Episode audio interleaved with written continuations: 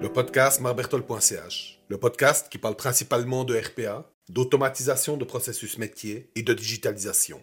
Première saison. Épisode 23. Utiliser ChatGPT pour écrire des articles. Pendant ces quelques jours de congé, euh, j'ai suivi les recommandations d'un ami et j'ai testé ChatGPT.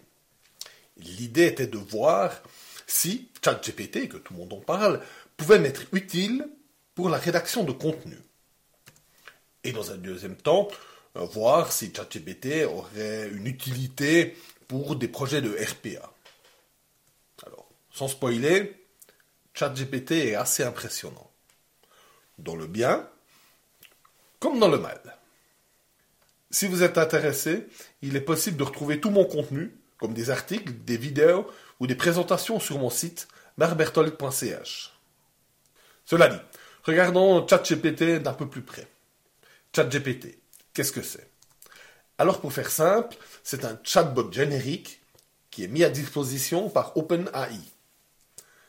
Un chatbot est une intelligence artificielle qui imite les interactions humaines. Et OpenAI est une entreprise d'Elon Musk assez connue, spécialisée dans le domaine de l'intelligence artificielle. L'interface de ChatGPT est un simple prompt texte dans un navigateur où l'on passe des commandes à l'IA. Donc, rien de méga sexy, même s'il existe des astuces pour brancher ChatGPT sur son Siri. Bon. Qu'est-ce que ChatGPT peut faire? Déjà, beaucoup de choses très utiles principalement tout ce qui est basé sur du texte, comme des résumés de texte de, livres qu'il connaît, ou encore générer du texte selon des instructions, comme des emails et des articles. C'est ce qu'on va voir. Il peut même générer du code dans certains langages de programmation, comme du JavaScript, du PHP, etc.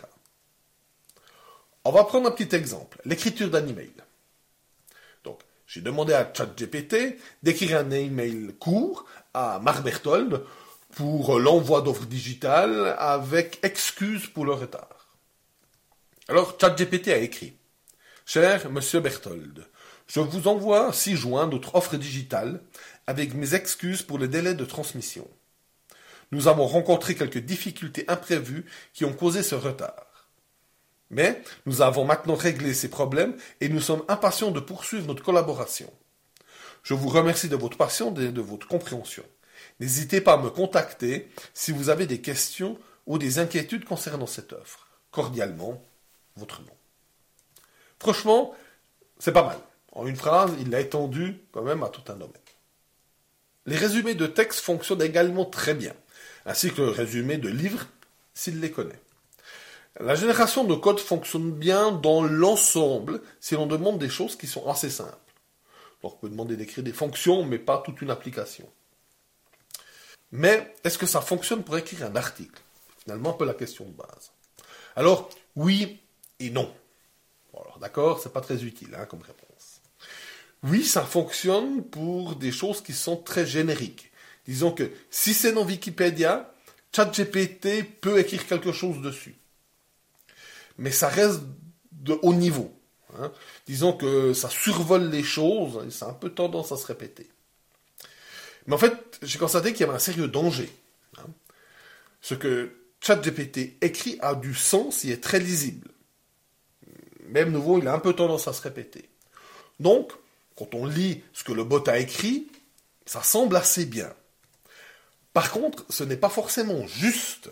Je veux dire que le contenu est parfois méchamment inexact. Et c'est là tout le danger. Dans un texte cohérent se cachent des informations qui sont fausses. Donc non, c'est pas très utile si l'on veut chercher à écrire des articles avec une certaine expertise. Donc sitôt qu'on veut mettre du niveau dans ce qu'on écrit, sitôt qu'on veut partager une expertise, partager une connaissance, GPT ne sera plus vraiment utile. En même temps, quelque part, c'est rassurant. Hein ce qui marche mieux, c'est de lui faire écrire paragraphe par paragraphe en lui donnant des informations précises. Mais du coup, il n'y a plus vraiment de gain de temps intéressant. Alors pour finir et pour conclure, Oui, ChatGPT est impressionnant, ça c'est vrai. Par contre, il faut uniquement l'utiliser là où ChatGPT est bon, c'est-à-dire le traitement de données, comme par exemple les résumés, ou pour une partie créative simple, comme la rédaction d'emails ou de paragraphes courts. Ensuite, il est crucial d'être extrêmement méfiant du résultat, comme quand on génère du code par exemple. Hein. Niveau RPA, contrairement à ce que dit ChatGPT lui-même, hein, je lui ai posé la question, actuellement je vois que peu de cas d'utilisation. Déjà, il faut utiliser l'interface API de OpenAI, parce que ChatGPT tel quel est inutilisable pour le. Il n'y a, pas vraiment d'interface pour. Ensuite, je verrais une utilité s'il fallait faire un résumé de, choses, hein, comme des emails ou des rapports. Disons, on va faire euh, tous les jours euh, un résumé de tous les emails, par exemple.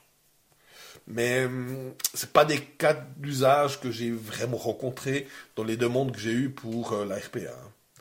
Par contre, je suis convaincu que l'intégration d'IA dans la RPA va s'accentuer ces prochains temps.